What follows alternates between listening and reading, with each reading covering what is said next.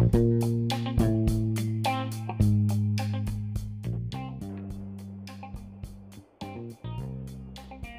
い、皆さん、こんにちは。先日ね、えー同窓会に行って、まあもう何十年ぶりでしょうかね。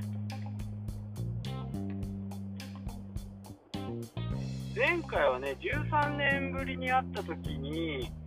1次会には出れなくて、2次会にちょっとね、顔を出したぶりで、その時はね、なんか、うん知ってる人ばっかりっていう感じだったんですけど、今回はもうその1組、2組、3組ってあったんですけど、その人たちが集まってきてるんで、まあ、全く分かんない人もね、えーいました。で、まあ、なぜね、今回こういうお話をしようと思ったのかっていうと、まあ、残念なことがね、何箇所かありましたね。まず1つ目、もうすで、えーにね、同級生なんだけど、亡くなってしまった方が数名いると。まあ、事情はね、いろいろあって、会いたかったも会いたかった人もいたしね、えー今日来れなかった、この今回の同窓会に来れなかったね、人で現在闘病中だっていう人なんかのね、近況も、聞けたんそこはね、嬉しかったんですけど、まあ、ただ、もう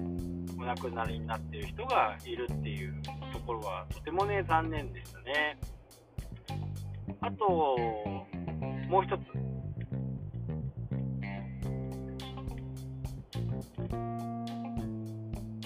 もう富良野っていうと、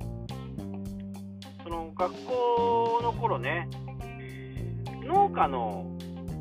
方がね、非常に多かったんですけど、そのね、農家を継いでる人がほとんどいなかった。多分一人かな。今の、えー同窓会には参加できな、参加しなかったんですけど、えー農家の方が一人。これはね、ちょっと、えー僕からすると衝撃でしたね。やっぱりこう、今は結構盛んにね、若い人たちが、えー農家をやっているっていう形で頑張っている農家さんも本当に多いんで、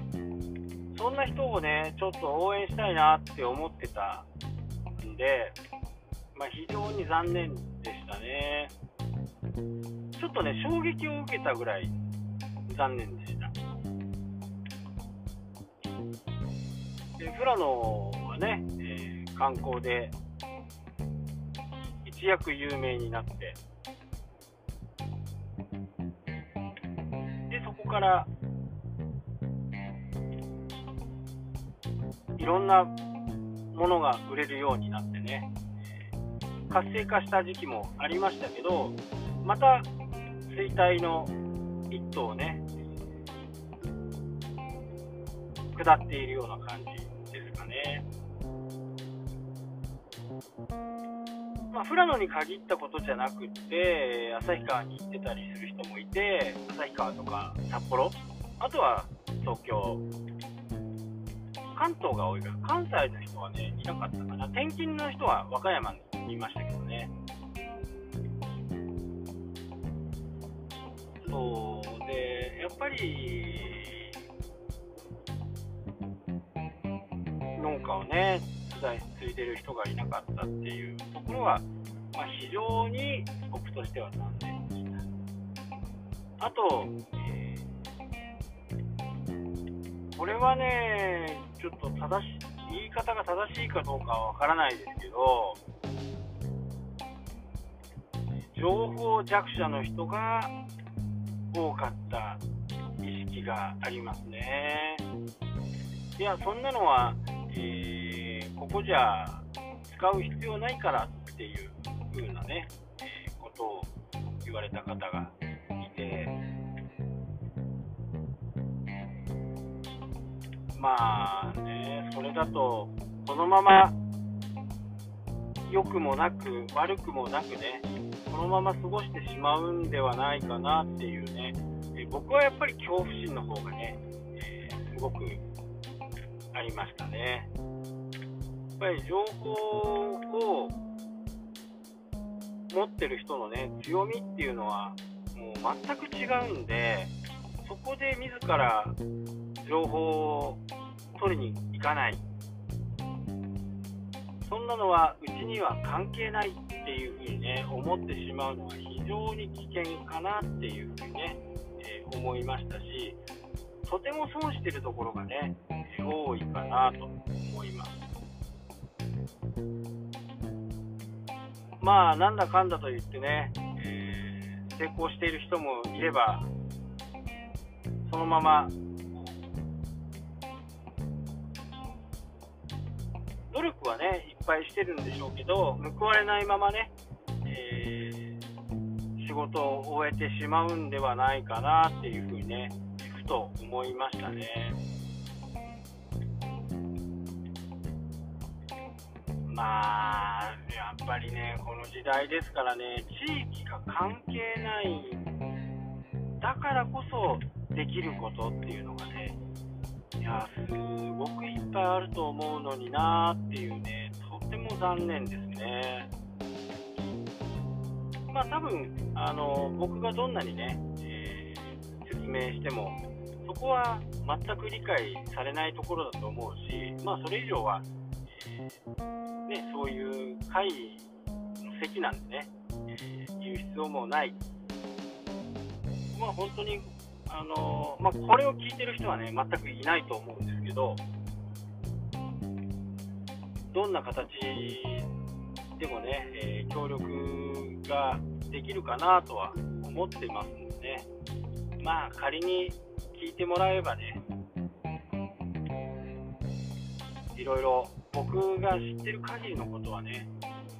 お伝えしようかなと思ってますし、このポッドキャストにしても、YouTube にしても、なんかこう、情報を僕は知ってることをね、隠してるってことは全く思ってませんし、ただ、聞いてもらってる人がね、僕が勝手にこう、あそこは言わなくてもいいかなっていうふうなことを勝手に思ってる場合があります。なので、えー、もしねあの質問とかがあれば本当にこう言ってもらえればお教えしますしね。まあ、難しいことは、えー、難しいってはっきり言わせてもらいますし、ただね、あのー、結構、まあ、自分で言うのもなんですけど、しっかりやってもらえるとね、必ず成果が出てるはずですよ。先日もね、えー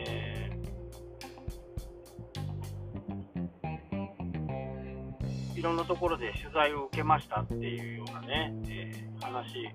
ただ、え、ちょっとね、僕自身は、マスコミの取材って怖いんですよね。もう切り取るからね。だからあんまりこう、テレビに出てね、ちやほや、まあ、ちやほやされてないのかもしれないけど、そうなって、自分を見失ってしまう場合がこう結構あるんで、まあ、出るメディアはね、しっかり選んでほしいなと思いますし、そこはね、なんか今、日本のメディアをね、使うのはちょ、ちょっと危険かなっていうふうにね、思ってます。これで電波オークションがね、本当に本格的に始まってそういうオークション形式でその電波を買うっていう風になるとね、え本当に見たい人だけがその番組を見るっていう状況になった時にテレビ局は大きく変わると思います。もちろんこう聞きたくない情報もね、えー、聞くの聞けるのが今のマスコミではあるんですけどそれが偏った形でね発信されるっていうのが、まあ、非常に僕は憤慨しているところがありますよね。であたかもね少数が少数人数しか支持していないものに対して大幅にね支持をしているかのごとく発信するメディアは非常に危険ですまあ、なのでね、えー、残念なことのねお知らせになりますけどもう亡くなってしまった方1人ね、担任の先生ももうお亡くなりになってると。あとは農家がね、えー、ついてる人がいないということと、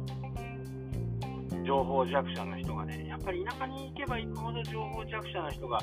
増えていくのかなっていうふうに、感覚を覚えたので、やっぱり情報はね、取っといて損はないですから、でこれを裏返しこうかけるとどんな風になるかっていうとでもちろんブログとかねツイッターとかそういったもので発信してないんですよ。発信しないからインプットが